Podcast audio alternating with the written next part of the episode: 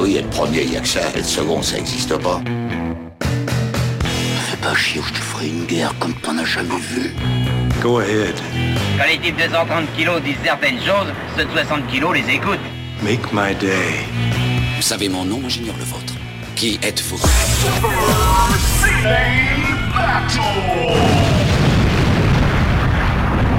Le second, c'est un con. Super Ciné Battle, c'est le podcast où nous établissons le classement ultime du cinéma. Nous prenons vos listes de films que vous nous adressez pour les classer du meilleur au pire afin d'obtenir la liste ultime. Ceci est notre épisode 166 et de l'autre côté du poste, j'ai le multi-oscarisé Stéphane Boulet alias Plugin Baby. Hello papa, comment ça va? Eh ben écoute, ça va bien effectivement. Je remercie l'académie, je remercie tous ceux qui m'ont fait confiance et qui m'ont permis d'arriver là pour obtenir le meilleur, euh, l'Oscar du meilleur rôle dans un podcast euh, cinématographique.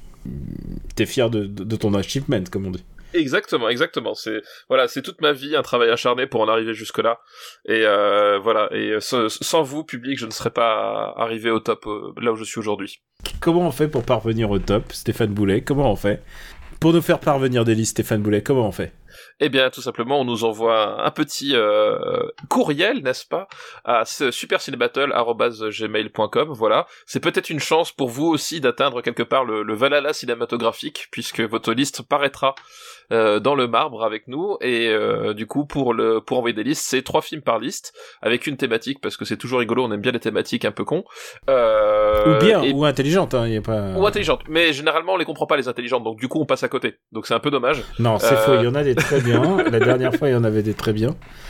c'est dommage d'être trop intelligent en fait. Tu vois, c'est au bout d'un moment, c'est faut aussi un peu euh, calibrer. J'ai envie de dire euh, le, le public à Ah, qui tu on s'adresse. genre, tu veux, tu veux tailler sur mesure, quoi. C'est ça, voilà, effectivement. Voilà, si vous êtes trop intelligent, ça, nous on va passer à côté, ça, euh, ça va pas marcher. Donc voilà, essa- essayez de viser euh, juste, on va dire. Euh, Ah, et déjà, après, déjà, voilà. il faut le dire, il y a quand même un premier filtre. C'est moi.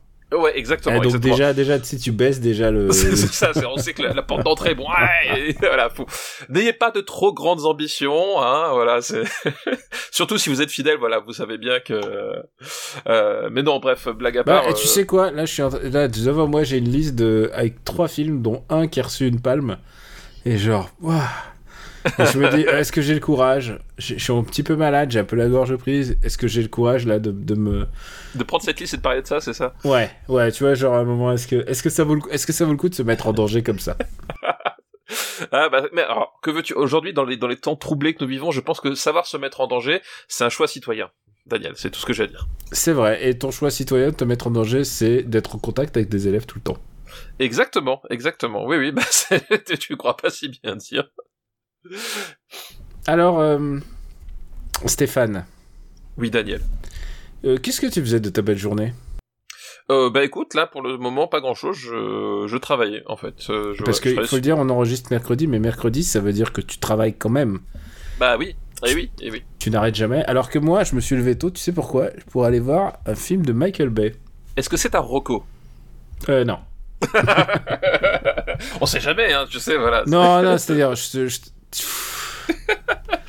c'est compliqué quand même. hein. S'il y a des, c'est compliqué. Alors, tu sais quoi J'ai jamais vu euh, la critique aussi dithyrambique. Mais peut-être qu'on, c'est une seule et même critique qui parle d'une même voix. hein. C'est, une- un- mec en fait qui a, qui a envoyé son truc à tous les tous les journaux. Et, euh, mais c'est le fameux film où à un moment donné Jack Gyllenhaal il a il a pris la caméra parce qu'il en, il avait ras le bol de Michael Bay, il a fait des scènes lui-même, c'est ça? Alors, tu sais quoi Il aurait dû, il aurait dû, il aurait dû laisser la caméra à Michael Bay pour jouer correctement le, le reste du temps parce que Jake, tu sais quoi Il était chaud de son, tu sais, le remake là, le. Oui, oui, tout à fait The Guilty. The Guilty et il, il joue un peu comme dans The Guilty, c'est-à-dire il surjoue un petit peu et comme dans tous les films de Michael Bay, à un moment, il y a un mec qui, qui crie en disant "Calm down, calm the fuck down" et ben c'est tombé sur lui.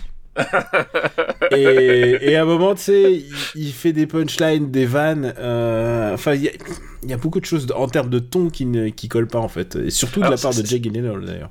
Surtout en plus c'est rigolo. Enfin, je, je verrai bien quand je verrai le film, mais ça, ça avait pas l'air d'être un film à punchline en fait. C'est ça le truc. Bah ouais, pourtant, il y a beaucoup, beaucoup de punchlines, il y a beaucoup de... Ouais. Ouais, Écoute, beaucoup de bon. J'ai... On s'est amusé à compter les drapeaux américains avec mon, mon voisin. Ah bah oui, Hmm. évidemment. Et première scène, il y a un drapeau américain. Tu- évidemment, t'es venu là pour ça en fait. J'ai envie de dire quelque part.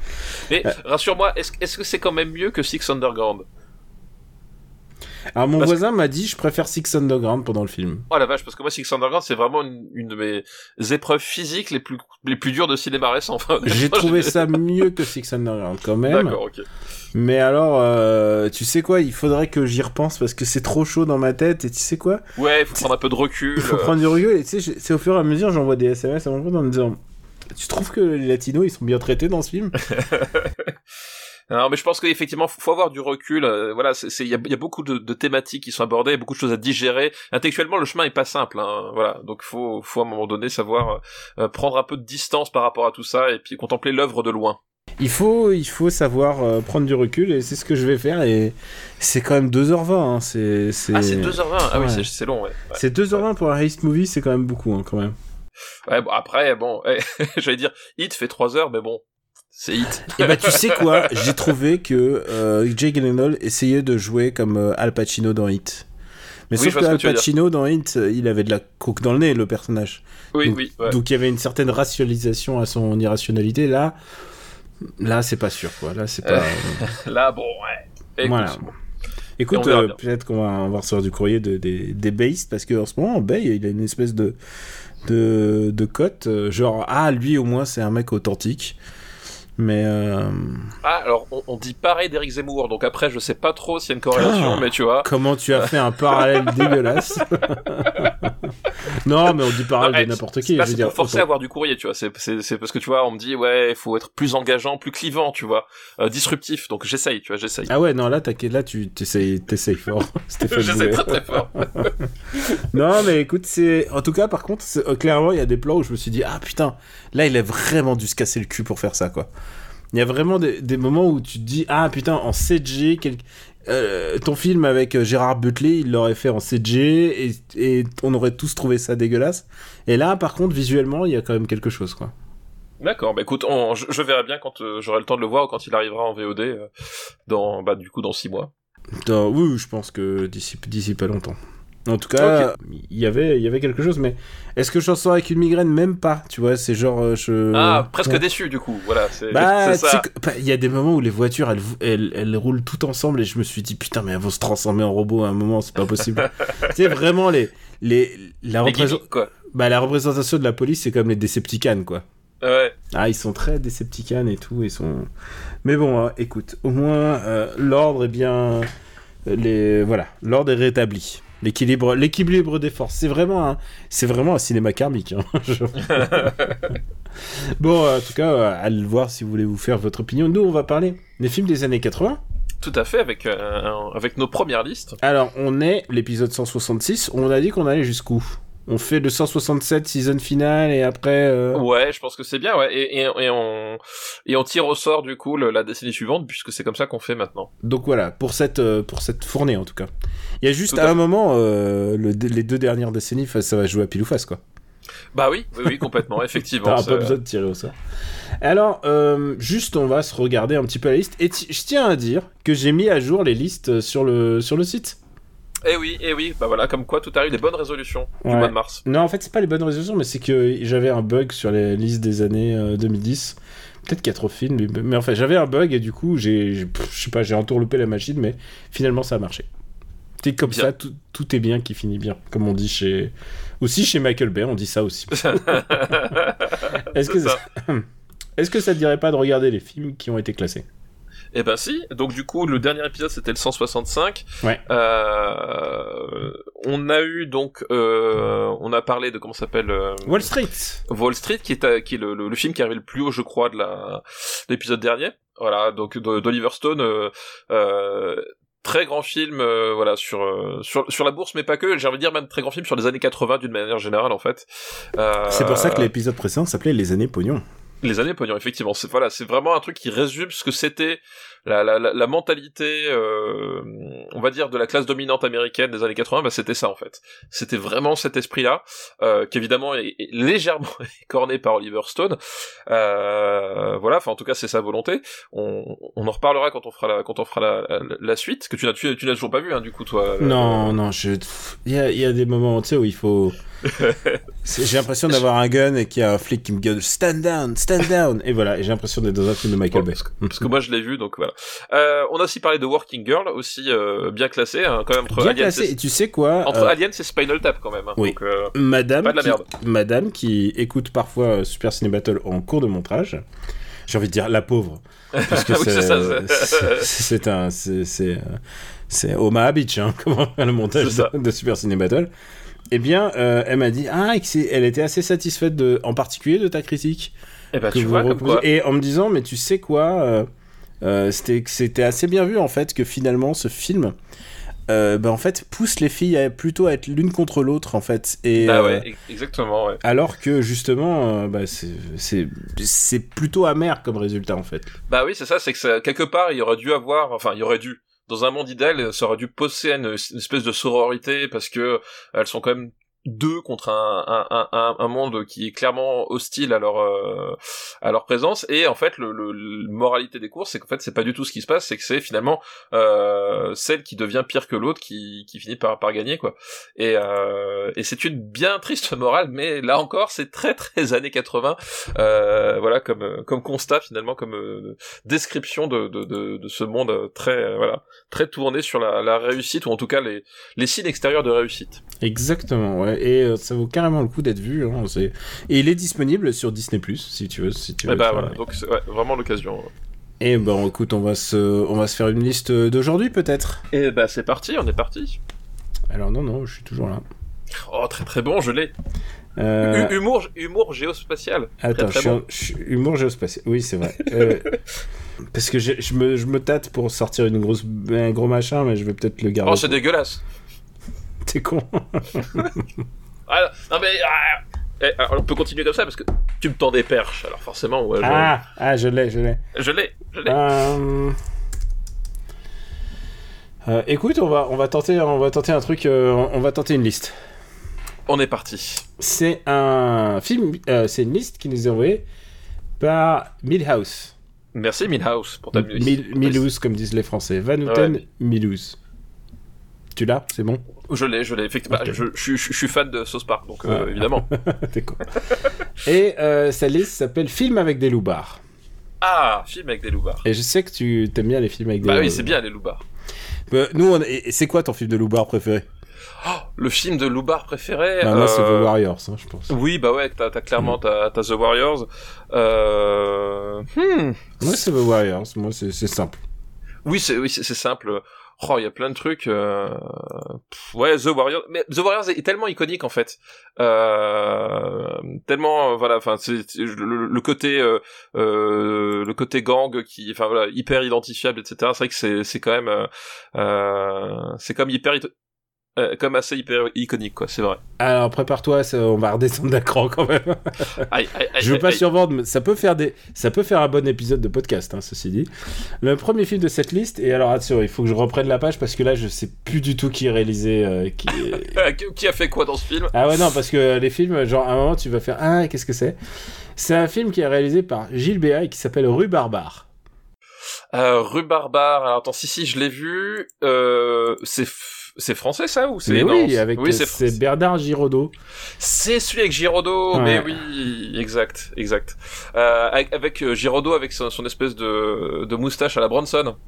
Oui, je crois qu'il a une moustache à Bronson et surtout, il donne des, il donne des coups, de- des coups de tatane, quoi. Enfin, genre, il essaye de, de se battre. Bah, oui, oui, c'est ça. Il, il fout des coups de, il fout des coups Mhm. de beigne.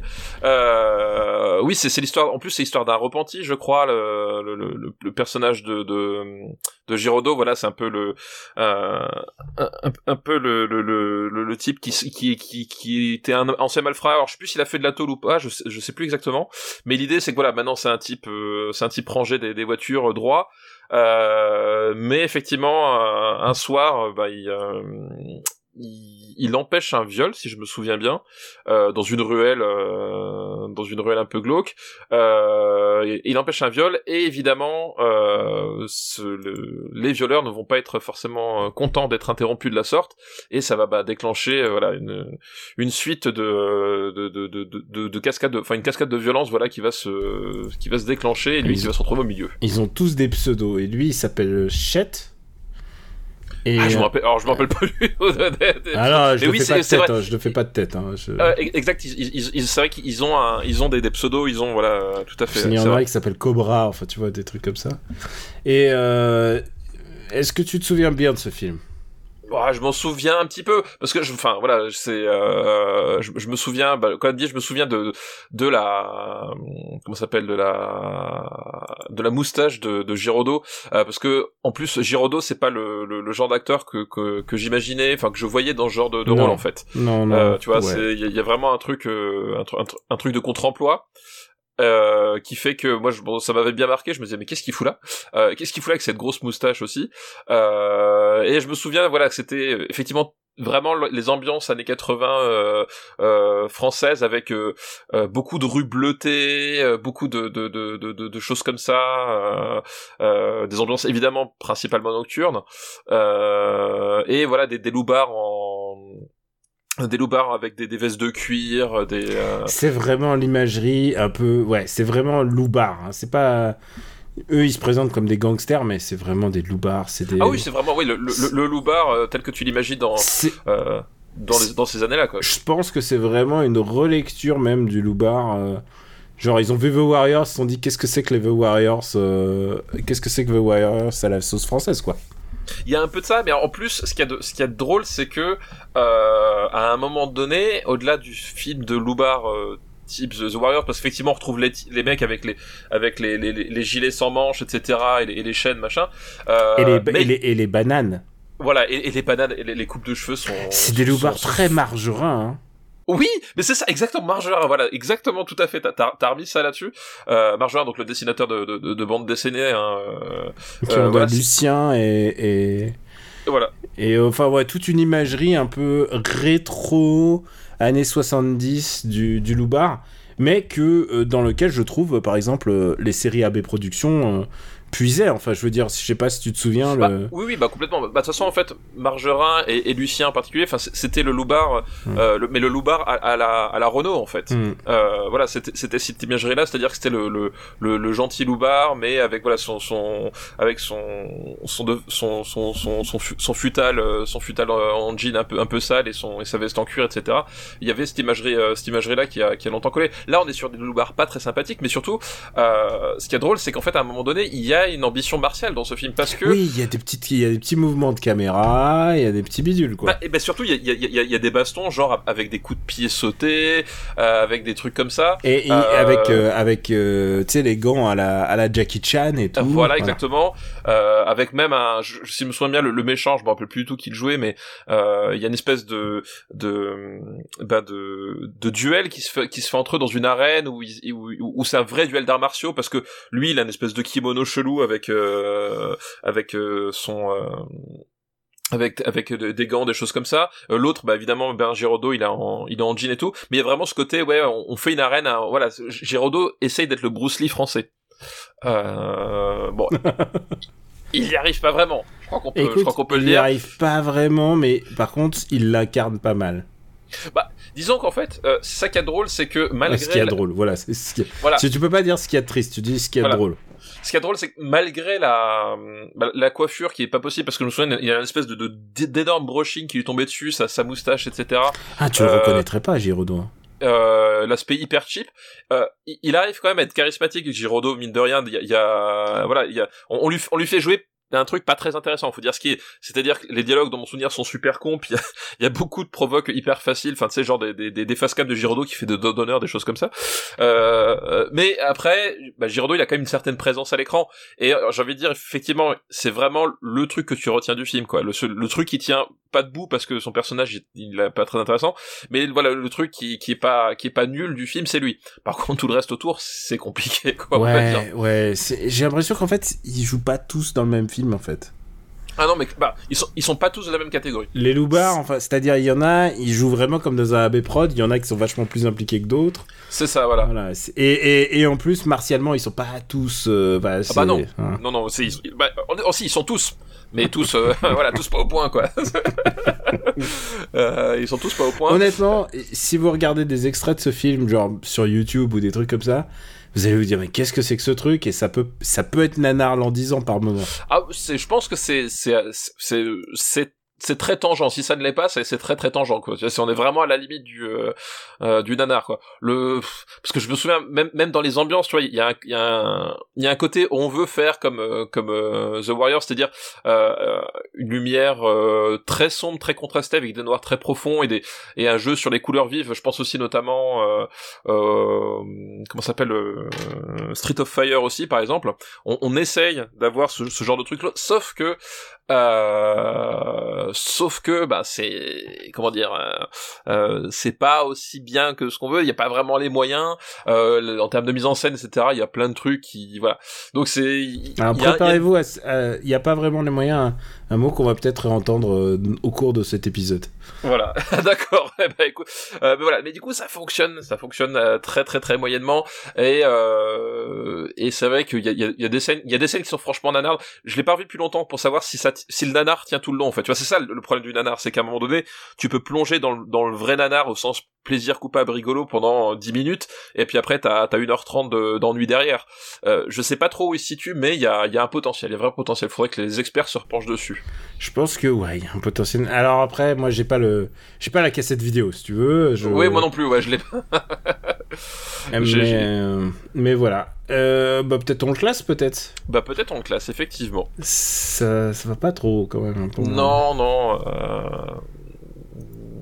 Alors. Il ah, il y a juste un truc. Il faut que j'ajoute un truc. Dis-moi. Et ça va me permettre de de te faire le la démonstration de mon de mes capacités d'imitation. Mais tu sais que la musique, la musique de ce film sont signées Bernard Lavillier. Euh, si tu veux monter dans mon pick-up, dans mon truck, pour traverser l'Amazonie, viens avec moi. C'est Bernard Lavillier qui te parle. On the road euh, again. Et il est pas mal, hein Il est pas mal. Je, non, je, croyais qu'il était là. Honnêtement, ah, je, me suis dit, euh, je me suis dit, il est bien quand même, non? Il est très très bien. On the road again. Et t'as vu, je maîtrise trois phrases, tu vois, c'est mieux que. Non, mais c'est mieux pour ranger. c'est effectivement pour ranger, ou globalement, si tu parles autre chose que du café, on, comprend pas qui c'est. Mais, mais tu euh, vois, quand toi tu fais le café Malongo, c'est moins bien que quand ouais, on y croit moins. J'avoue, non, c'est vrai, on y croit moins. Ça, c'est sûr. Ça, c'est sûr. mais vraiment, tu sais quoi, j'ai j'ai impressionné ma belle-mère une fois, je l'ai fait au volant, je, je lui ai fait Bernard Lavillier, et elle était estomaquée. Et, je sais pas si c'est par pure, pure euh, gentillesse qu'elle a été estomaquée ou par vraiment ma. Ou, parce qu'elle a besoin d'un appareil auditif. Voilà, on sait, on sait pas trop. Allez, on va classer Rue Barbare.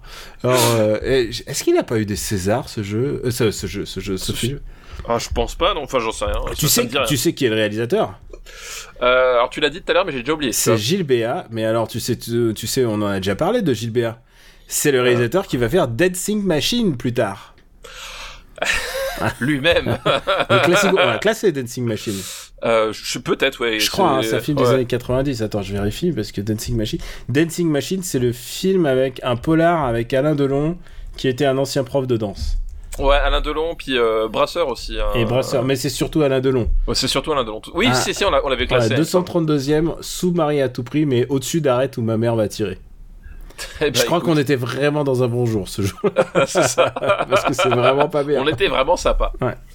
Alors, où est-ce qu'on va euh, classer euh, Rue Barbare J'attends les idées. Euh, Rue Barbare. C'est moins bien qu'Heroes of Dragon, hein, je peux te le dire. Ah oui, non.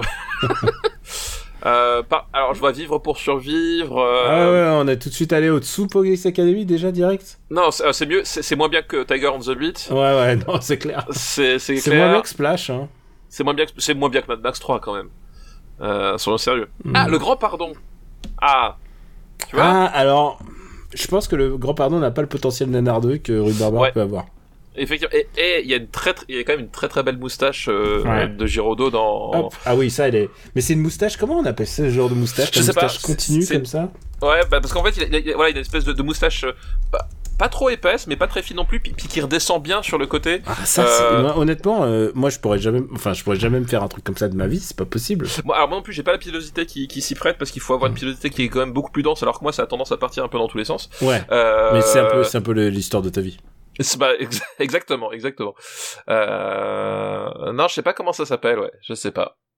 Et euh, bah écoute, moi j'aimerais bien euh, si quelqu'un peut a, le nom, le nom de ce de ce genre de de ce genre de truc. Bon bah écoute, on va passer à la suite. Parce que parce que c'est pas vraiment une chopper, parce que la chopper part plus sur le côté, c'est, enfin c'est c'est plus c'est plus fin que la chopper en fait. C'est plus fin que le chopper, mais euh, Ouais.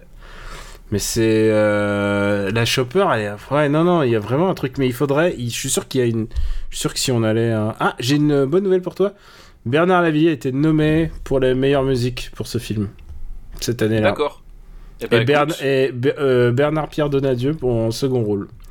Qui Et- doit jouer le eu. méchant en fait. hein, personne l'a eu? Euh, non, personne l'a vu. Non, j'ai j'ai même pas regardé qui était en 85, mais bon, je pense que. Et tu sais, si- s'il faut, doit- j'y repensais aux histoires de moustache, mais doit peut-être y avoir un podcast sur la taxonomie de la moustache en fait. Ah oui, ça pourrait être intéressant. Tu vois, il y, a un truc à faire. En tout cas, si ça n'existe pas, en tout cas, Ah. je pense que le monde en a besoin. Attention, puisque j'ai ouvert la page Wikipédia, attention. Contrairement à une légende tenace, Jean-Claude Van Damme ne figure pas dans ce film, étant arrivé sur place 24 heures après le tournage de la scène dans laquelle il était censé apparaître. C'est bon ça? Ça, c'est le genre de Wikipédia fax que je. je- Incroyable, quoi. C'est génial. C'est- T'imagines Jean-Claude qui fait Allez, on est parti. Puis les mecs font Bah en fait, euh, non. Et je- Ou alors, peut-être, c'est quoi? Ils lui ont dit, ils lui ont dit rendez-vous le 23 mars.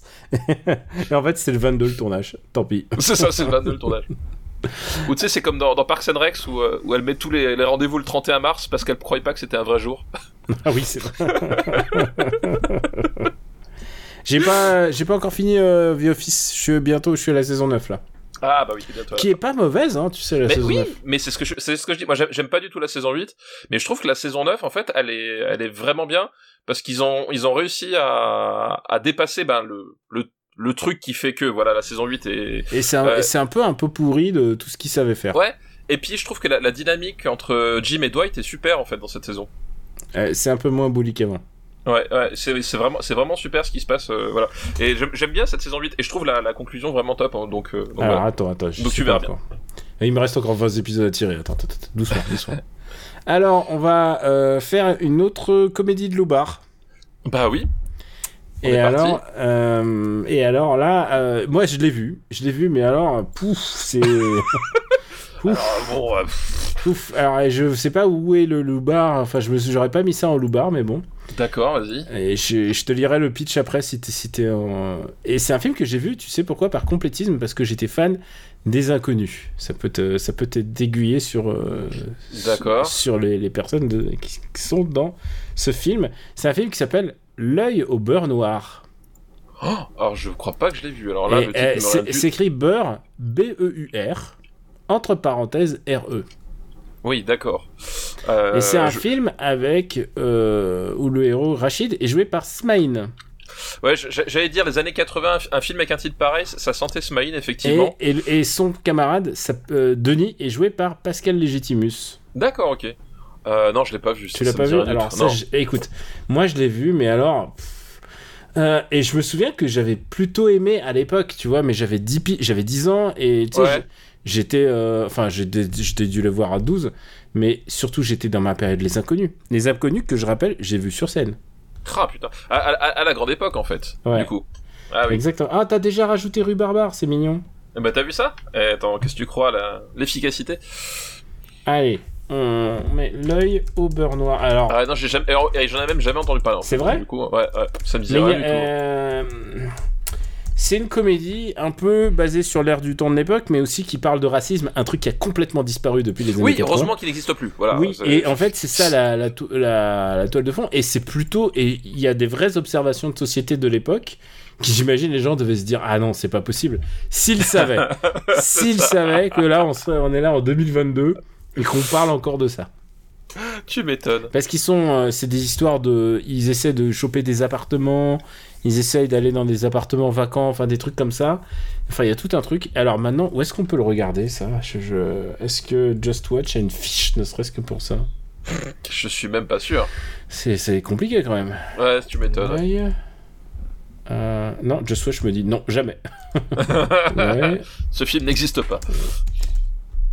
L'œil au burn. Ah non, il y a une fiche Just Watch, mais alors elle est visible nulle part. D'accord, ok. Alors, si quelqu'un là, j'en j'en appelle parce que voilà, c'est une petite comédie d'époque que je reverrai bien. D'accord, bah ouais, pour la découverte, oui, tout à fait. Pour la redécouverte. Pour moi, j'ai envie, de le... j'ai envie de le revoir. J'ai envie de le revoir. Mais en plus, il y a. Pascal Légitimus en costard et tout sur la jaquette et tout. Ça donne envie. Et le dernier film de sa liste, et je pense que tu l'as vu, mais attention, encore autre film d'époque avec des loupards, c'est Lévi contre Goliath. Lévi, bah, c'est c'est décidément une, un... Il y a, il y des thématiques. C'est une thématique française en fait. Euh... euh, là, Ah aujourd'hui, oui, on- c'est des loupards français, oui. c'est du loupard français. Ah ouais, non, toi t'étais là, genre, ouais, super, non Alors, j'ai une mauvaise nouvelle, si tu l'as pas vu, Lévi contre Goliath n'a même pas sa fiche de Swatch, par contre. Voilà, c'est euh... euh, Lévi contre Goliath, donc c'est euh, c'est Anconina euh... Et euh, Boujna, c'est ça. ouais, exactement. Ouais, ouais. Et alors, je veux Euh, juste... avec, avec cette scène, je crois que dans un, dans, je sais plus si c'est dans un hélicoptère ou quoi que ce soit, où Anconina est face à, à un espèce de type euh, qui fait genre une tête et demie de plus que lui avec euh, le, le, le, blaze en cuir et les euh, et, et, et, des pointes et tout. Je, je l'ai vu, ça, ça devait passer sur TF1 à l'époque. Et il, la cho- il le chope, genre... Et il le chope, ouais, ouais. Je, je me rappelle. Ça, pour le coup, je me rappelle bien. C'est bizarre. Quoi. Ce film vous propose quand même des visions que vous n'aurez jamais dans d'autres films ailleurs, à savoir euh, Michel Boujna qui place des high kicks. Michel Boujna qui place des kicks effectivement. Euh... Martialement, c'est un petit peu dégueulasse.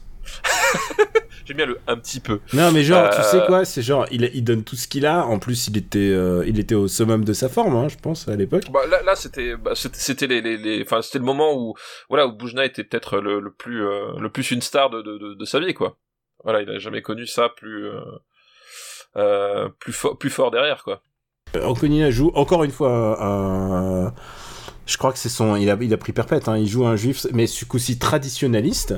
Ouais, oui, c'est ça, ouais. Et il arrive à Paris pour donner de la poudre, et en fait, on lui subtilise sa poudre de diamant, et en fait, on lui met de la place de la drogue, De la drogue, c'est ça. et euh, que doit récupérer euh, Boujna.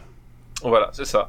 Non, ça, non, et- non, c'est- il doit pas récupérer Boujna. Boujna, c'est son frère, en fait. Ah oui, ah oui, Boujna, son frère. Non, non, que doit récupérer le, le, le, fa- le fameux type, là, euh, Ah, le fameux euh, Goliath. Voilà, le, voilà, le fameux Goliath, effectivement. D'où le nom, euh, d'où le nom, c'est Lévi et Goliath, voilà. Et, euh, oui, oui, et, et voilà, son donc- frère, par contre, qui lui n'est pas du tout dans la tradition.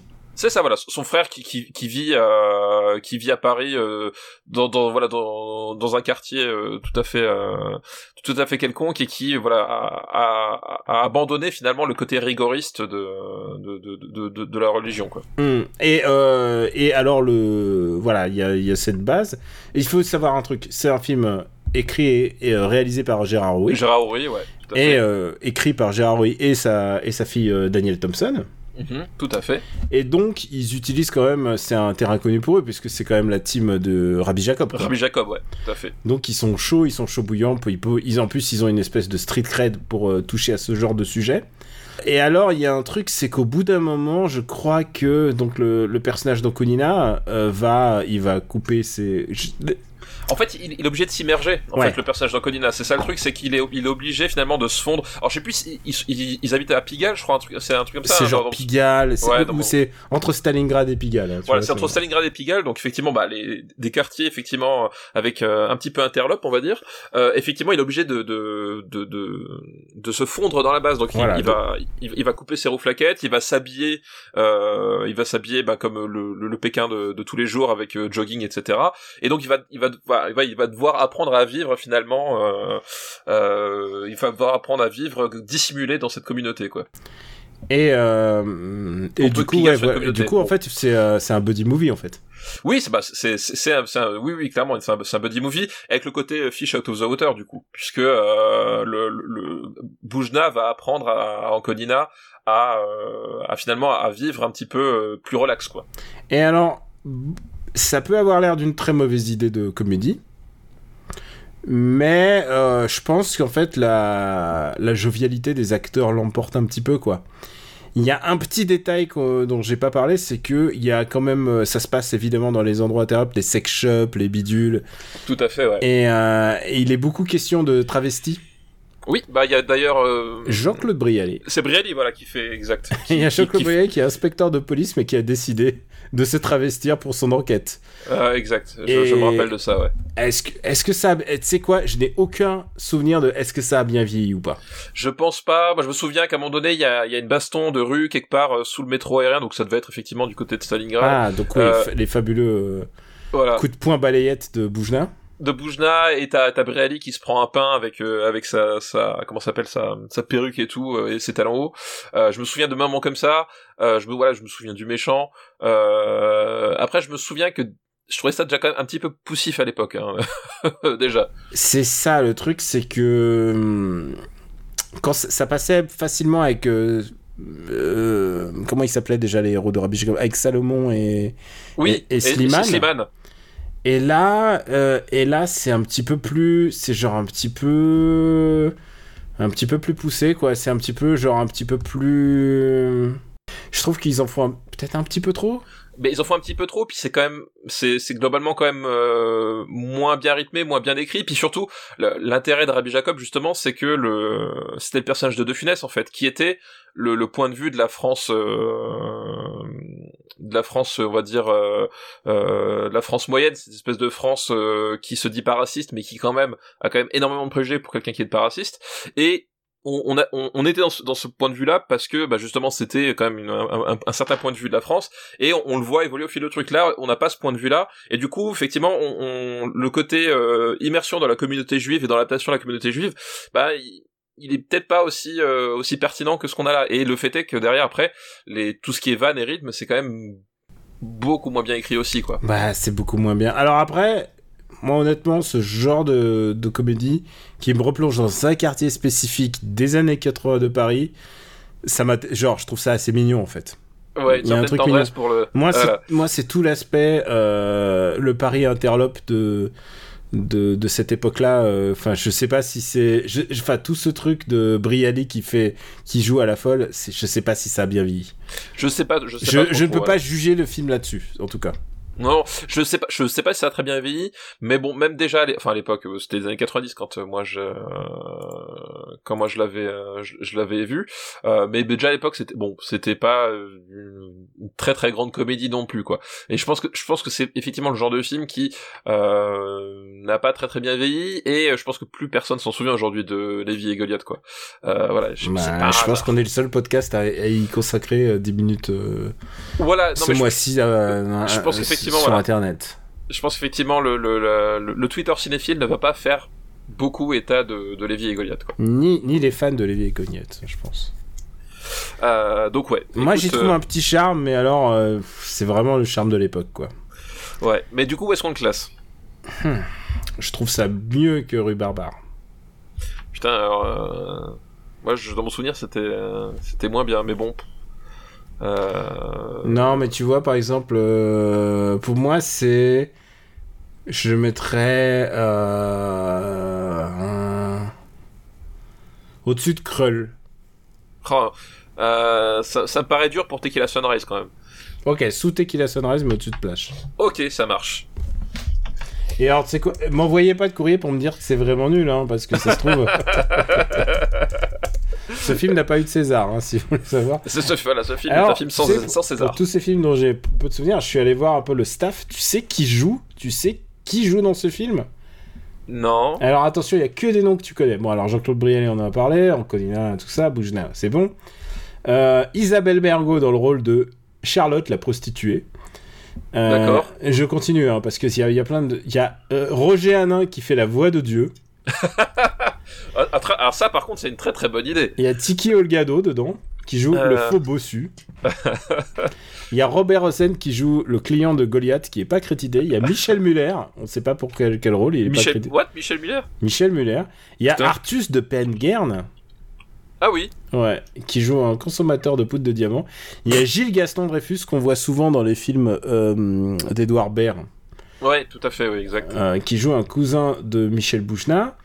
Et mais j'imagine euh, Gilles Gaston Dreyfus jeune, genre je le verrais, je fais euh. Oui, oui, je pense ouais, ça doit faire bizarre, ouais. Il y a Mousse Diouf qui fait un client de bar. Et, et attention, accroche-toi, il y a Fabien Antoniente. Ah oui. Ouais, qui joue, qui joue dedans. D'accord. Et tu sais quoi, j'ai envie de dire, Fabien Antoniente, si tu veux en parler sur ce podcast, tu es notre invité.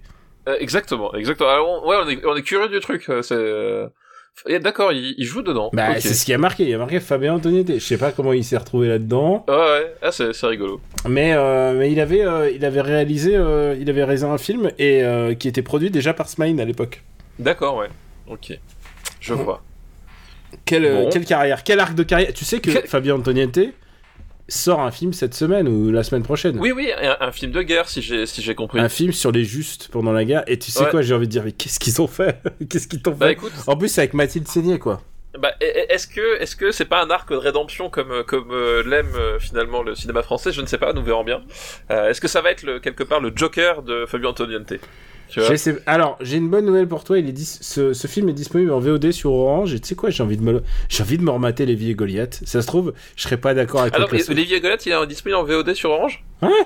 Ah d'accord, bah tu vois, Incroyable, c'est le. Mais alors, mon deuxième truc, quand je trouve pas la page euh, Just Watch ou quelque chose, je vais sur Allociné. Allociné, ils ont un bon répertoire de, de VOD. Ouais, ouais, bah oui, j'imagine. Enfin, de plutôt de. Ouais, ils les référencient tous, quoi. Bien, bien, bien. Eh bien, on s'est bien amusé avec cette liste. On remercie Bah oui. euh, Milhouse pour sa liste. Merci Milhouse pour ta liste, effectivement. Est-ce que tu veux enchaîner sur autre chose? Mais bien sûr, bien Parce sûr, on qu'on a le ça. temps et en même temps, euh, c'est à la fois. Bon, euh, on verra.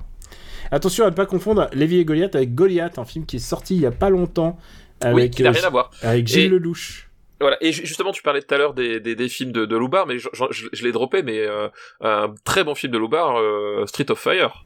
Street of Fire, oui. Un, un jour, on le verra. Ah, un jour, on le verra. Mm.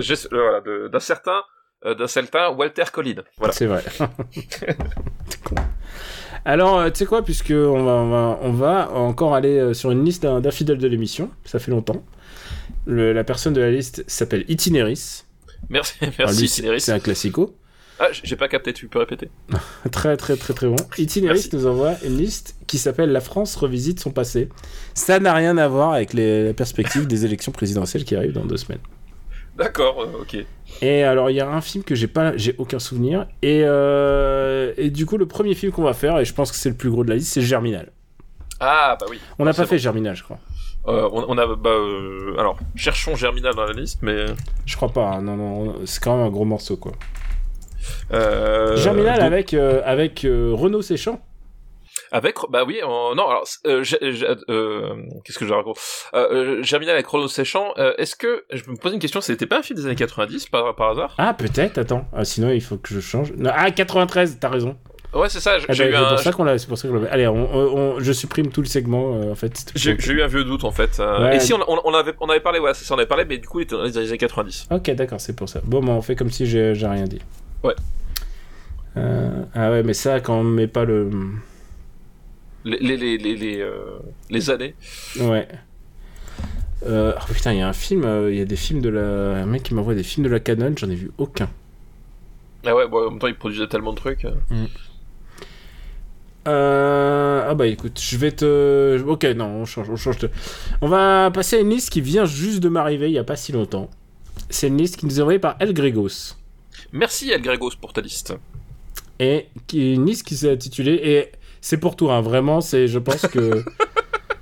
Ah oui, c'est spécialement dédicacé. euh, Ouais. Euh, et alors, ça c'est une liste qui s'appelle Notre ennemi intime, le petit écran.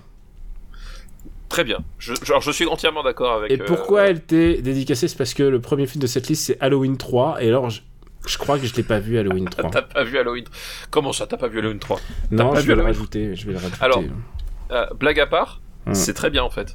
c'est bien? Ouais. Ouais, tu, bah, tu, tu verras, tu sais pas de, tu sais rien d'Halloween d'Halloween 3. euh, Non, à part que ça se déroule pendant Halloween. eh ben écoute, je, je, alors je ne te dis absolument rien. même dessus. pas, même pas en fait. Je, je, te dis absolument rien dessus. Tu, tu vas, tu, tu vas découvrir. Et en fait, euh, c'est, un, film que j'aime beaucoup. Hmm. Euh, tu verras. Surprise. Le deuxième film euh, de cette liste, alors je l'ai pas vu, mais je l'ai acheté en DVD il y a pas, long- il y a pas longtemps. C'est quoi? Et c'est Osterman Weekend de Sam Peckinpah. Ah, ça, le, euh, je crois que c'est même le dernier. Me pas. C'est le dernier, ouais. il est sorti, il est ressorti en DVD, euh, genre il y a. Ouais. euh, je crois qu'on est encore en confinement, mais euh, je suis allé à la Fnac et je vois, ah, ça. Bah voilà. Donc. euh, Bah, je, et avec, avec, avec euh, Rutger Hauer. euh, Exactement. Bah, je le marque. Toi, tu l'as pas vu?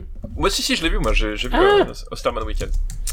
Ah, écoute, je t'ai pas vu moi, donc euh, ça fait deux trucs. Que Ouais, ouais, Ser- Sergio Hauer, Denis Hopper, euh, John Hurt, enfin tu vois, genre à quel moment, je- à quel moment un film comme ça, je, je, je, je, suis forcé de le regarder. Ça peut arriver euh, de louper des films. Hein. Ah ouais, non, mais ça peut arriver dans de louper. Mais moi, j'en avais profité parce qu'il était ressorti. Enfin, en fait, il était sorti la première fois en, en, en Blu-ray. C'était il y a, euh, pas en Blu-ray, en DVD.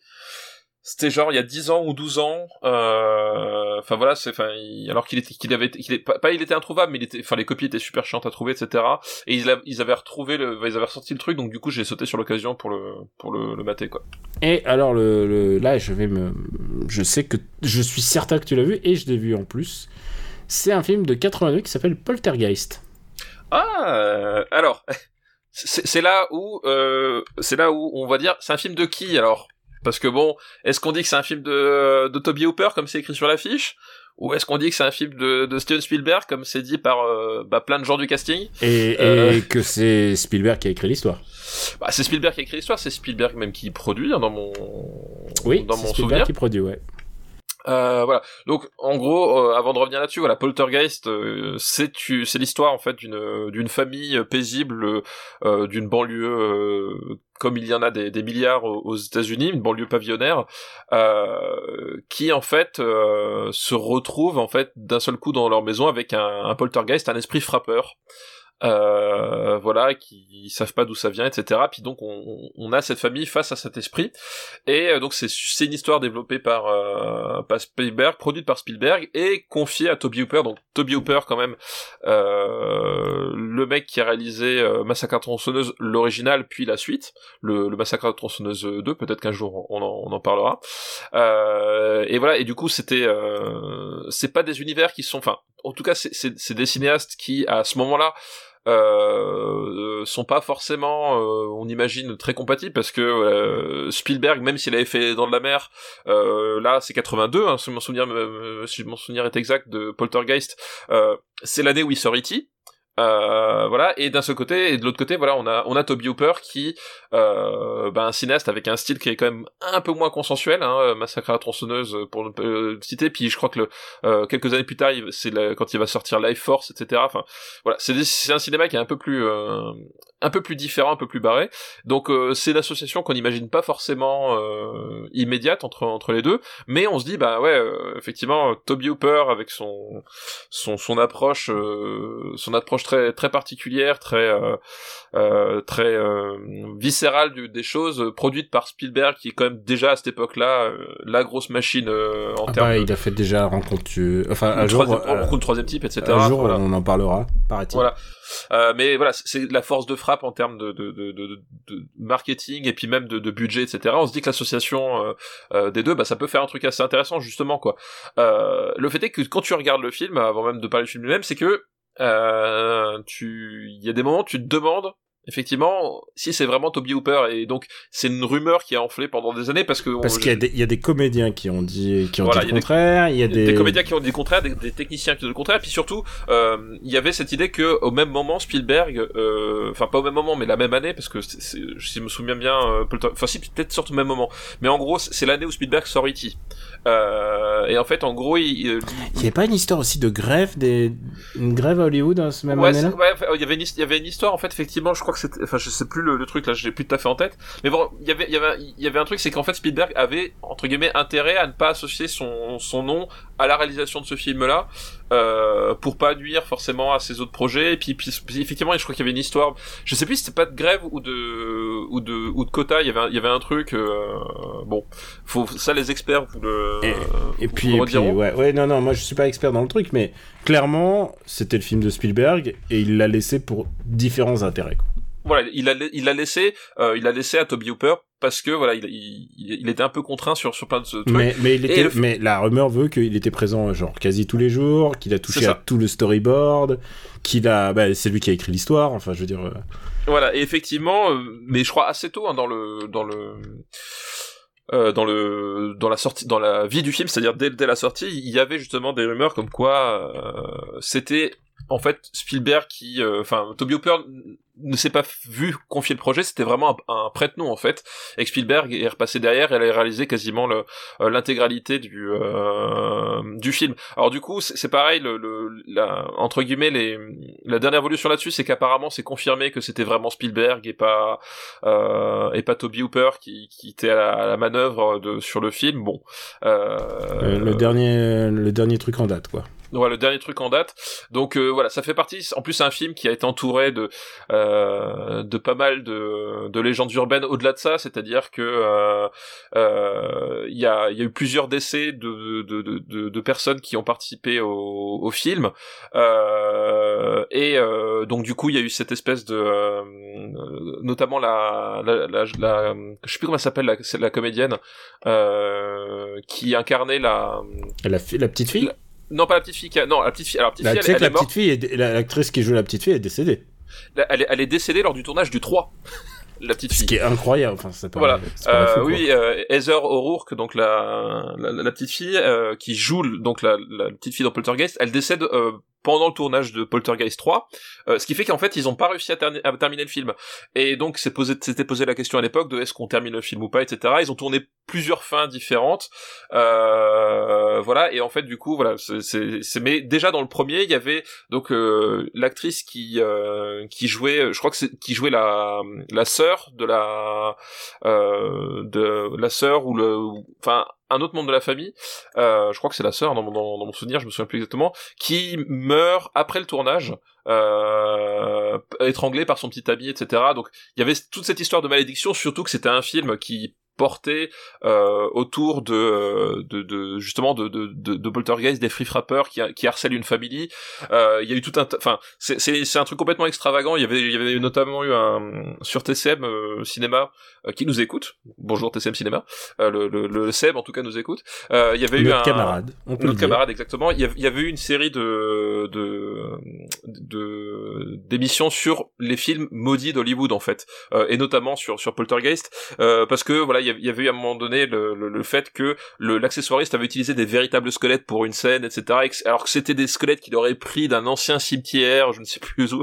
Bref Beaucoup de légendes urbaines pour, euh, pour un, seul, un seul film, hein, quand même. voilà et, en fait du coup il y a une espèce de voilà de de qui a grandi autour du film à tel point qu'aujourd'hui encore il y a des enfin j'ai- découvert ça hein, il y a des euh, youtubeurs euh, spécialisés dans euh, dans les films maudits et dans notamment la malédiction de Poltergeist qui font des émissions qui reviennent sur place qui et qui qui trouvent des archives qui enfin qui décortiquent des trucs, enfin voilà, des espèces de, de, délire, euh, voilà.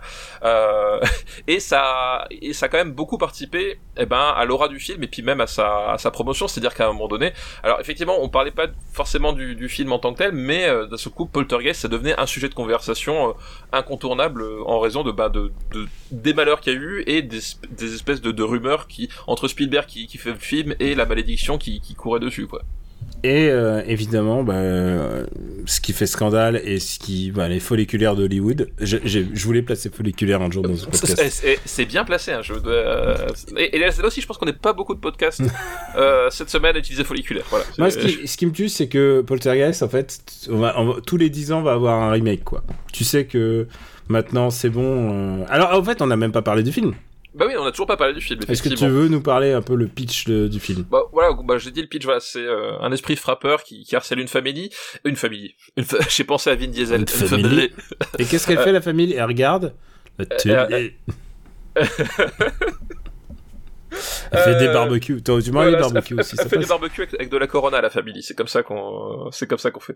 Euh, bref, qui harcèle une famille et qui en fait, euh, ça se manifeste bon par des chaises qui bougent, des choses comme ça, mais ça se manifeste surtout euh, par la prise de possession euh, de la petite Carole, donc jouée par Heather O'Rourke, euh, qui est une, une petite fille. Alors je crois qu'elle a, elle a 10 ans au moment du, du premier film, euh, avec ses, ses, ses cheveux blonds très lisses, avec la, la frange parfaite, etc. Enfin.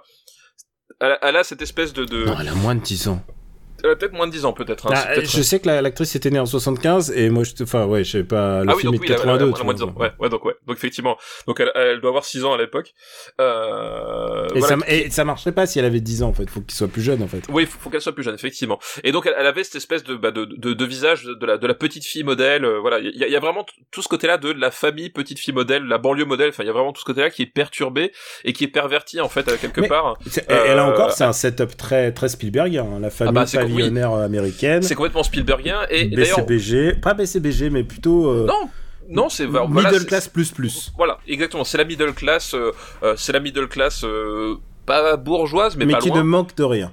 Voilà qui ne manque de rien. Euh, l'Amérique euh, voilà l'Amérique euh, l'Amérique silencieuse mais euh, mais voilà dans, dans, dans ces petits pavillons. Il y a, on peut y voir de- une certaine une certaine relecture on va dire familiale de, de l'exorciste aussi puisque on, on a un peu ce, ce, ce même contexte ce même contexte là et et donc au bout d'un moment, ils vont être face à différents événements. Il y a à un moment donné des hallucinations. Il y a euh, ben, la, petite Carole qui commence à avoir un comportement de plus en plus euh, bizarre et qui voit des phénomènes de plus en plus étranges. Et donc du coup, ils vont finir par euh, par épuiser un peu toutes les les, les, les, ressources qu'ils ont à leur portée. C'est-à-dire, ben euh, à un moment donné, il y a, il y a vraiment, ils sentent qu'il y a un truc qui cloche. surtout qu'il y a un espèce de vieux monsieur qui vient leur rendre visite et qui leur dit des trucs super flippants, etc. Et donc ils vont faire appel à des spécialistes, quoi. Et ces spécialistes, bah, c'est, euh, ça va être un, un peu des pré-Ghostbusters, euh, puisque c'est 82, donc c'est avant, euh, des pré-Ghostbusters, voilà, on, qui on vont, dirait euh, des, des médiums.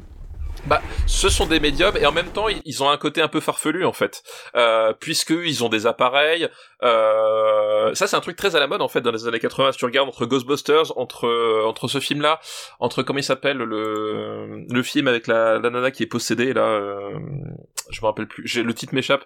Mais voilà, c'est un truc très euh, très années 80 ou même euh, ou même Prince des Ténèbres de Carpenter en fait. Euh, le côté euh, le côté le paranormal euh, et, et, et l'horreur euh, qu'on essaye finalement Mais de, de- étudié sur la base scientifique. voilà qu'on essaie d'étudier à travers la base scientifique et généralement euh, à travers des instruments etc enfin voilà c'est un truc qui est très très années 80 euh, qui est, qui est assez, euh, assez assez typique de cette époque là et donc on, on va voir ça sauf qu'évidemment euh, on est face à un véritable phénomène paranormal euh, dans le film euh, qu'à un moment donné ben du coup il va falloir euh, euh, bah, dépasser finalement ce qu'on ce qu'on croit ou ce qu'on pense connaître etc pour un peu accepter ça et essayer de combattre de combattre le phénomène quoi Et bah écoute, c'est exactement ça. Et puis bah c'est un film plutôt long pour un film de ce genre-là, mais mais est-ce que t'aimes bien ce film?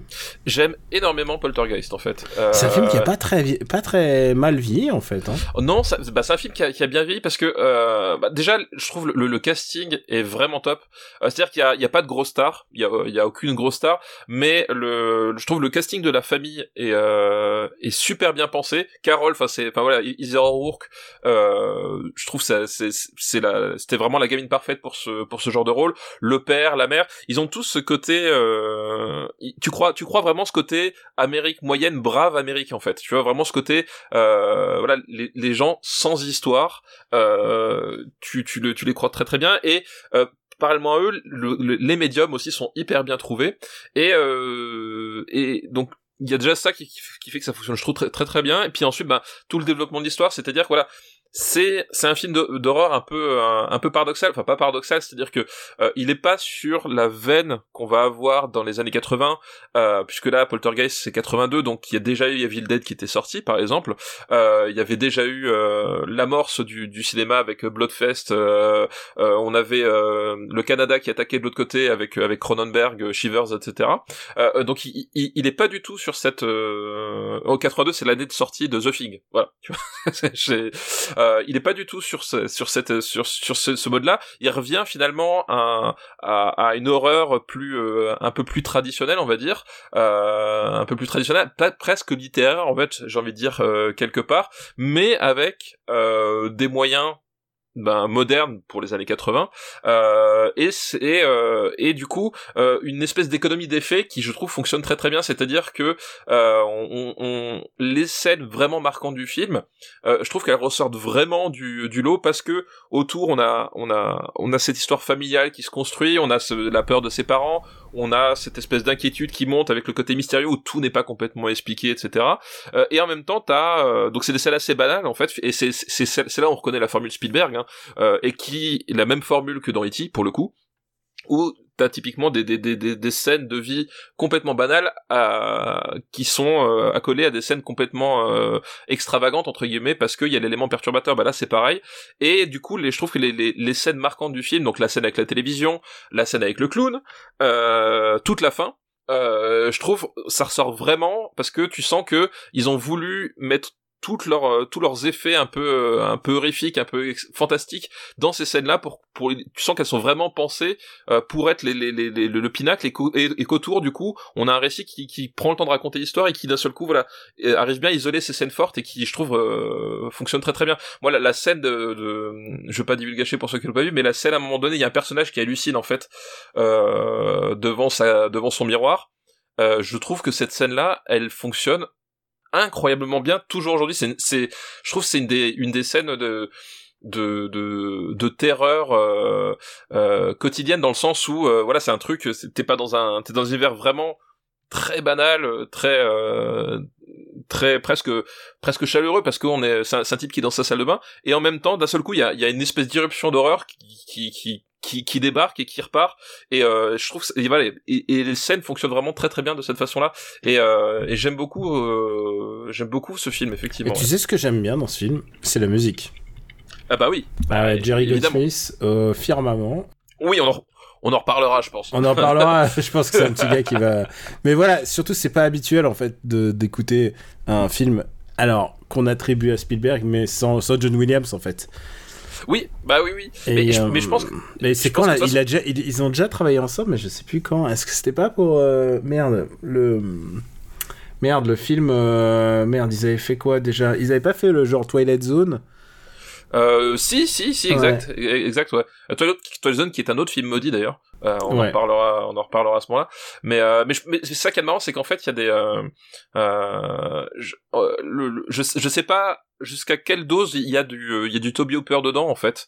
Alors, Ça, c'est un des mystères qu'on saura jamais vraiment parce qu'en plus, la plupart des témoignages se contredisent.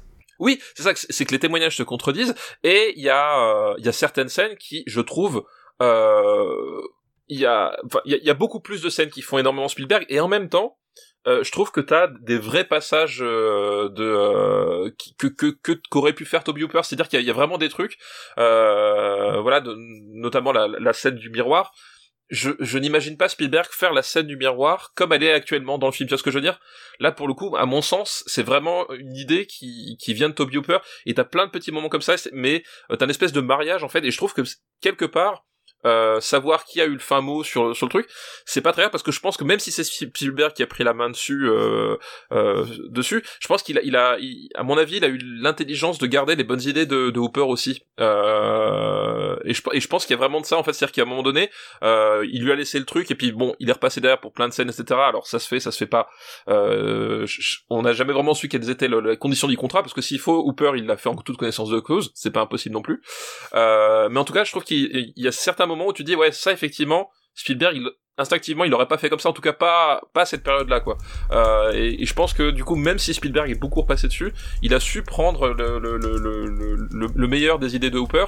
Et c'est peut-être ça aussi qui fait que bah, le, film fonctionne aussi bien c'est que euh, il y a deux grands cinéastes à ce moment-là euh, qui à un moment donné on conjuguent leurs idées puis du coup ça, ça donne cette espèce de film d'horreur qui est il a une réputation familiale, mais il est pas tant que ça. Enfin, c'est. oui, oui. oui, tu vois, c'est très parce que encore une fois, il, il est moins moins hardcore qu'un qu'un The Thing. Mais ça fait peur. Moi, ça fait plus peur que beaucoup mais, de. Mais, il mais des, ouais, mais il y a des scènes de terreur euh, pure. Il y a mm. des scènes très bizarres. Euh, et puis il y a, voilà, il y a, des idées visuelles qui sont qui sont assez dérangeantes, etc. etc. Donc euh, effectivement, c'est pas le film le plus violent euh, de le, plus violent de. de c'est même moins traumatisant que Les Dents de la Mer. Hein oui, oui, quelque part, c'est moins traumatisant que Les Dents de la Mer, effectivement.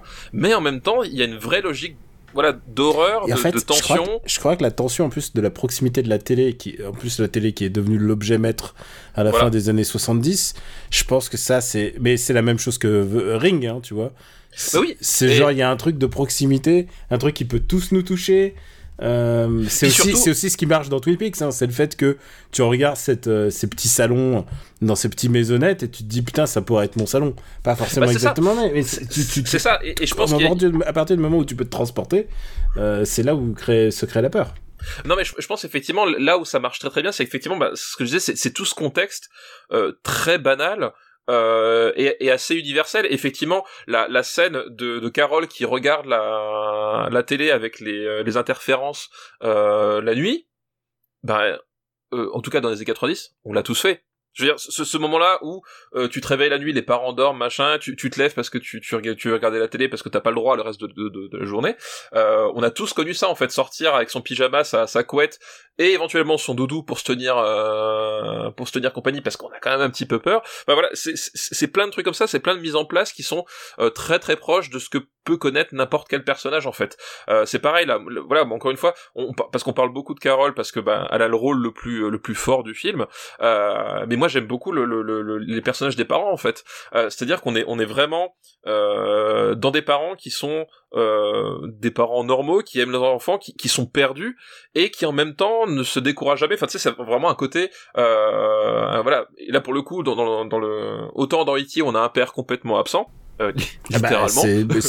euh, on a un père complètement absent, tu veux dire dans un film de Spielberg? Voilà, dans un film de Spielberg. Aut- Autant, autant là, effectivement, on a le père idéal, c'est-à-dire euh, Ah oui, c'est le le... père qui est prêt à mourir pour son enfant. voilà, le père qui est prêt à mourir pour son enfant et qui en même temps est pas un est pas euh, construit et présenté comme un comme un modèle héroïque dans le sens voilà où, c'est un type extrêmement banal mais qui à un moment donné par amour pour ses enfants euh, et par euh, parce qu'à un moment donné ben il, la chair de sa chair le sens du sacrifice etc euh, va devoir trouver les ressources les peu de ressources qu'ils ont parce que ben c'est encore une fois c'est des, gens tout à fait normaux pour essayer de, de, de faire quelque chose et de sauver ses, ses enfants. Et, et je trouve que c'est des personnages qui fonctionnent euh, extrêmement bien. On n'en parle pas parce qu'ils sont moins euh, voilà ils sont moins mis en avant que Carole ou moins mis en avant que que la que la médium hein, parce qu'en plus la la médium l'actrice elle a une tronche assez euh, assez unique. Elle a une voix que qu'on n'oublie pas quand elle parle etc. Donc elle est très très euh, très très marquante. Mais je pense que si le film fonctionne c'est pas uniquement grâce à ces deux personnages c'est parce que derrière ah bah, un peu un peu à la façon du- de Tom Cruise dans Rain Man en fait. C'est à dire qu'on on se rappelle tout de, de, de Dustin Hoffman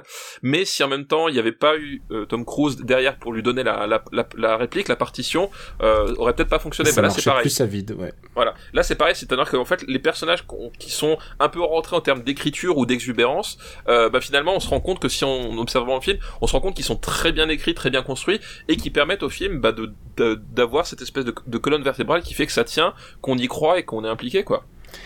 Ah bah écoute, on va le classer? Eh ben, écoute, on va le classer, effectivement. Alors. Euh, Je Euh, pense que ça va au-dessus de la soupe aux choux. Ça va au-dessus de la soupe aux choux. Euh, moi, je le dis, et bien après, c'est moi, je préfère Poltergeist à E.T. Hmm. E.T. 32. Je préfère regarder Poltergeist E.T. maintenant que Je, tu dis. voilà, je, je préfère Poltergeist E.T. Je, voilà, je trouve c'est un... Par contre, a- je sais a- pas a- si je le En plus, il y a mettrais... plein d'idées visuelles, c'est vraiment cool, quoi. Euh, Ça ira pas au-dessus du château du ciel pour moi. Château dans le ciel, pardon. Alors moi, ma limite, on va Mais dire... je vois pas, est-ce que te- tu le verrais au-dessus? Non, bah, Je pense pas Non, que pas- pas Poltergeist spé- irait pas au-dessus de. Mad Max 2. non. Mais tu vois, par exemple, moi, ma limite haute, ce serait peut-être Body Double, tu vois. En- euh, tu me le laisses euh, Mississippi Burning au-dessus Ok, entre Mississippi Burning et les, et les Incorruptibles. Ah, C'est une bonne place, hein. Ah, c'est une excellente place. C'est une excellente place pour un... Pour un vrai classique des années 80, mais... euh, Vérifie et que je l'ai bien écrit parce que j'a- j'arrive jamais à bien l'écrire. Alors, Polter... Euh, ouais, c'est bien. C'est bon Ah, Putain, à chaque fois j'ai un Ah, problème. le, je me dis le talent. Non, mais à chaque fois je me dis j'ai un problème à, à l'écrire. Bon, écoute, ça sera tout pour aujourd'hui, mon gars. Ce sera tout pour aujourd'hui. On Effectivement, remercie, on si vous- remercie. juste, si vous devez en regarder un, euh, regardez pas le remake, en fait. Ouais. Regardez celui-là. Il est beaucoup moins bien, le remake. On remercie El Grégos pour sa liste. Merci, C'est- Gross, pour Et ta t'as liste. compris la, la thématique, notre ennemi intime, le petit écran. Oui, oui, Ouais. je, mais je comprends. Même tout si on à a fait qu'un film, on a compris le. Je, je comprends tout à fait. Et Et je- je vois exactement de quoi il parle dans les deux autres films. Et euh, bah maintenant, tu vas faire ta reco. Bah oui, Marocco. Euh, Marocco, bah c'est une reco euh, raccord avec l'actualité puisque euh, normalement, euh, si tout se passe bien, on, est diffusé le, le lundi 28 mars. Et qu'est-ce qu'il y a le lundi 28 mars, Daniel? Euh, euh, les élections présidentielles, il sait plus. Pas encore, tout à fait. Non, non. Bah, les Oscars, tout simplement. Ah mais oui, c'est vrai. Et oui, et c'est c'est la c'est la nuit des Oscars, donc euh, je vais recommander un des favoris en fait euh, des Oscars, euh, un des favoris qui n'est pas sorti au cinéma. Et oui, c'est comme ça, c'est la dure loi euh, de la jungle, mais c'est euh, The Power of the Dog, euh, donc de Jane Campion qui est sorti sur Netflix avec Benedict Cumberbatch, Kristen Dunst, Jesse Plemons, et et c'est un film qui, qui m'a accueilli par surprise, c'est-à-dire que moi je l'ai je l'ai regardé parce que euh, parce que le casting déjà. Parce que Jesse, euh, Jesse Plemons, on, dira jamais assez de bien de cet acteur. Mais j'adore Jesse Plemons. Et tu sais quoi, à un moment, on, y a eu ce nom prononcé durant la séance de ambulance, puisqu'à un moment on voit un gars, on dit putain mais ça aurait été tellement bien que ce soit Jesse Plemons. voilà. Non, c'est un, un, acteur que, que, que j'aime beaucoup, qui a, qui a beaucoup souffert d'être, euh, d'avoir une certaine proximité physique à un certain âge de sa vie avec Matt Damon, en fait. Ouais, mais c'est Matt Damon, mais avec un peu, avec un autre. Il est d'abord il est plus jeune, mais surtout il est il, est, il a un physique différent, quoi. Il peut jouer d'autres rôles, quoi. C'est ça. Puis en, vieillissant, en fait, du coup, leur proximité physique, c'est, c'est quand même euh, amoindri. Mais c'est vrai que quand tu regardes dans, dans, dans, bah, dans Breaking Bad, en fait, Jesse Plemons, il joue dans Breaking Bad, il joue un, un des, un, il joue un des nazis. Il joue le il joue, un, il joue un des nazis. Effectivement, tu dis, ah, oh, Matt Damon nazi. Euh, voilà. Euh, mais en fait, c'est un acteur que j'aime beaucoup. Euh, Kirsten Dunst, pareil. Et puis Benedict Cumberbatch. Euh, s'il y a bien un acteur que j'aimerais ne pas voir jouer Dr. Strange toute sa vie, c'est lui. Parce que j'aimerais bien qu'il fasse autre chose. tu sais qu'il va, il en a pour encore 10 ans. ouais, je sais bien. Ouais. Euh, et là, il le prouve. Et euh, donc, Sport of the Dog, euh, je veux pas trop en révéler. C'est un film qui se déroule dans les années 20 euh, dans le Montana. Alors, c'est le Montana, c'est un aspect très important parce que euh, bah, c'est des paysages hallucinant puis enfin ils sont filmés d'une façon enfin voilà c'est c'est vraiment magnifique. Euh, où en fait on va suivre voilà le, ces, ces trois personnages là plus le fils de de Kirsten Dunst euh, qui est joué par un acteur qui s'appelle Cody Smith McPhee et j'avoue que je, l'ai je l'ai préparé à l'avance parce que je incapable de me rappeler de son nom. Euh, et qui vont en fait voilà euh, donc euh, Cumberbatch et Plymouth sont sont des frères ils tiennent un ranch et euh, à un moment donné, Plymouth va tomber amoureux de Kirsten Dunst et elle va s'installer avec eux. Ça, c'est en gros le pitch de. Ça fait plaisir de, voir aussi Kirsten Dunst, ça fait longtemps. Bah oui, ça, ça, fait, ça fait très très plaisir. Euh, donc ça, c'est un peu le pitch de base, et euh, c'est un film qui est très étrange dans le sens où la première heure, honnêtement, je ne je ne voyais pas du tout où voulait aller, où voulait aller le film en fait tu vois euh, la, la, la, narration est vraiment très particulière euh, le film est très euh, très aride on va dire en termes de en termes narratifs euh, et je voyais voilà, j'étais un peu perdu, je voyais pas où est-ce qu'ils allaient aller, euh, je, je, voyais pas les ne scènes. Ne m'en dis pas trop, c'est peut-être au programme ce soir. Voilà, mais je, je t'en dis pas trop, mais en fait, je, je voyais pas pourquoi le, choix du découpage en fait. C'est à dire que à chaque scène tu, tu tu tu voyais à quoi servait cette scène mais je, comprenais pas le découpage. C'est à dire je, je, voyais pas pourquoi cette scène intervenait là je voyais pas pourquoi ce que cette scène durait. Enfin tu vois je, je voyais pas l'intérêt des trucs. Puis après à, à, la première heure le film se, dé, se débloque. C'est à dire que tu tu tu vois où ça va ou en tout cas tu penses croire où ça où ça va. Puis ça s'engage, s'engage et jusqu'à la jusqu'à la fin.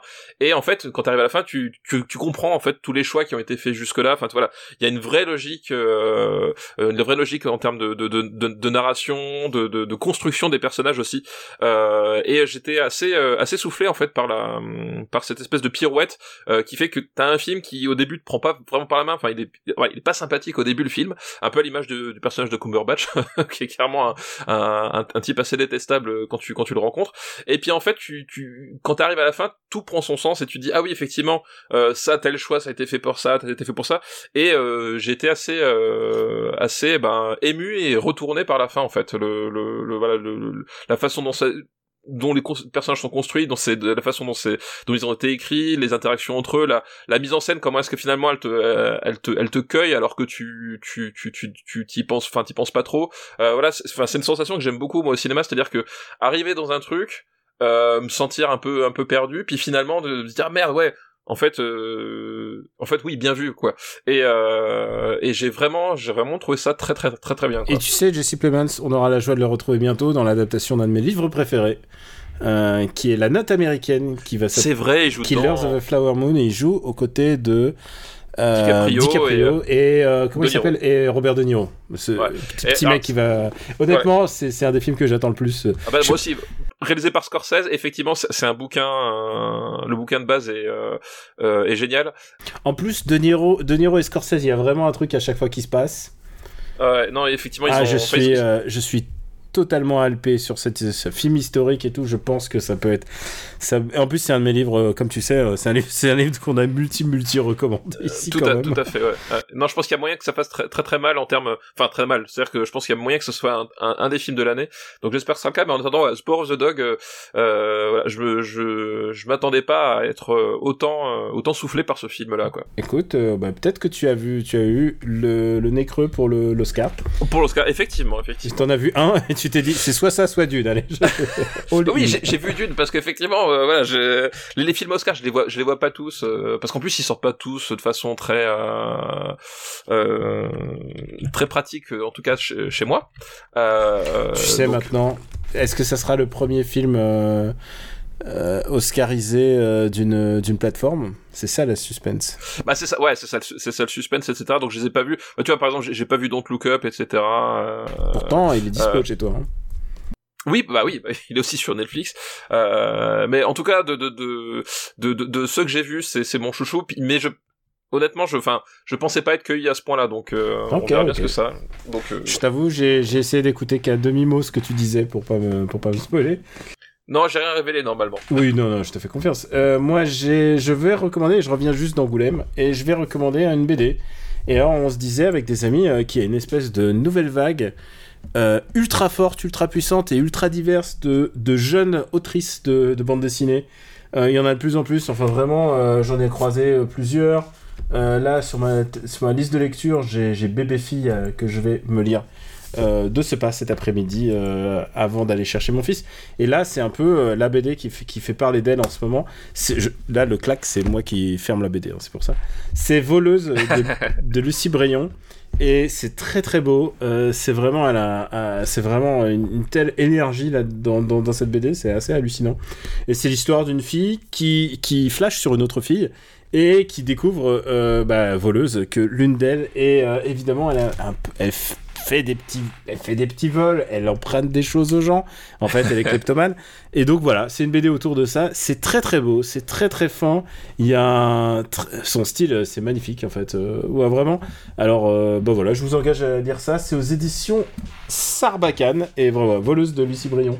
Vraiment, j'ai passé un super moment à lire ça. Ça se lit euh, vraiment à toute berzingue. Euh, Je pense que ta fille devrait être candidate pour, pour lire ça. Je- D'accord. euh, je pense que ça fera partie de, de son éducation, de autre que des mangas, euh, que son tonton Daniel lui envoie des, des, des bandes Eh dessinées. ben écoute, je, je pense qu'elle sera ravie effectivement que tu pensais. Ouais, tu vas lui montrer, euh, tu vas lui montrer Killers of Flower Moon et moi je vais lui montrer, je vais lui montrer des bandes dessinées. C'est ça, exactement. Bon, c'est tout pour aujourd'hui. On remercie les gens qui nous ont envoyé des listes. On vous remercie de nous écouter. Euh, Stéphane, on- la prochaine fois, on se dira où on peut se retrouver. hein. Ouais, ouais, les, gens savent. Donc la prochaine fois, les gens savent, mais en même temps peut-être qu'ils savent pas. Et tu sais quoi? D'habitude, moi je leur dis s'ils savent pas, il faut, faut leur dire. Mais là, on- ils devineront. Ils devineront. en tout cas, il y a Super Ciné Battle, euh, at Super Ciné Battle sur Twitter, qui est un peu notre plus grand vecteur de communication avec les gens.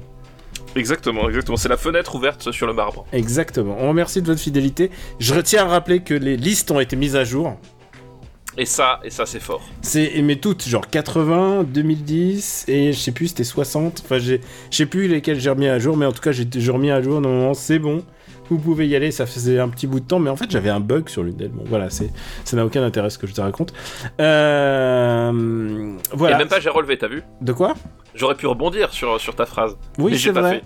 Je l'ai pas fait, tu vois. Est-ce que c'est un peu la quête de sens? Est-ce que tu t'es un peu François Hollandisé un peu? Mais je, je pense qu'il y a un moment donné, arrivé à un certain stade de sa vie, on, on fait le bilan et on- on ne veut plus être la personne qu'on était et on essaie de devenir la personne qu'on voudrait être. Et qu'est-ce que tu veux être? François Hollande. personne, jamais.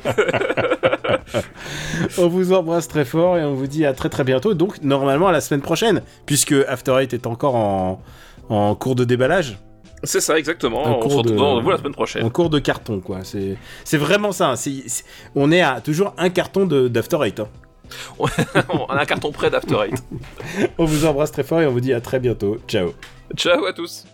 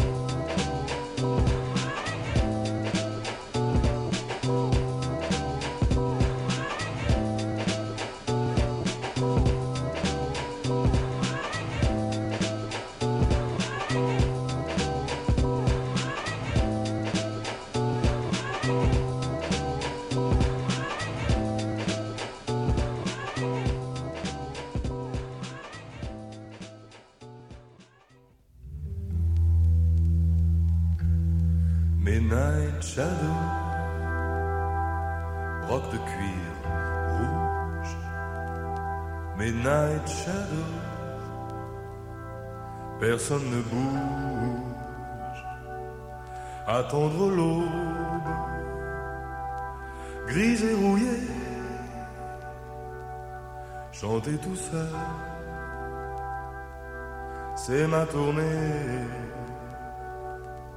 Midnight Shadows, c'était mon hit. Rocky le rouge, prince de la street. Personne ne bouge, laissez passer. Rocky le rouge, dans la fumée.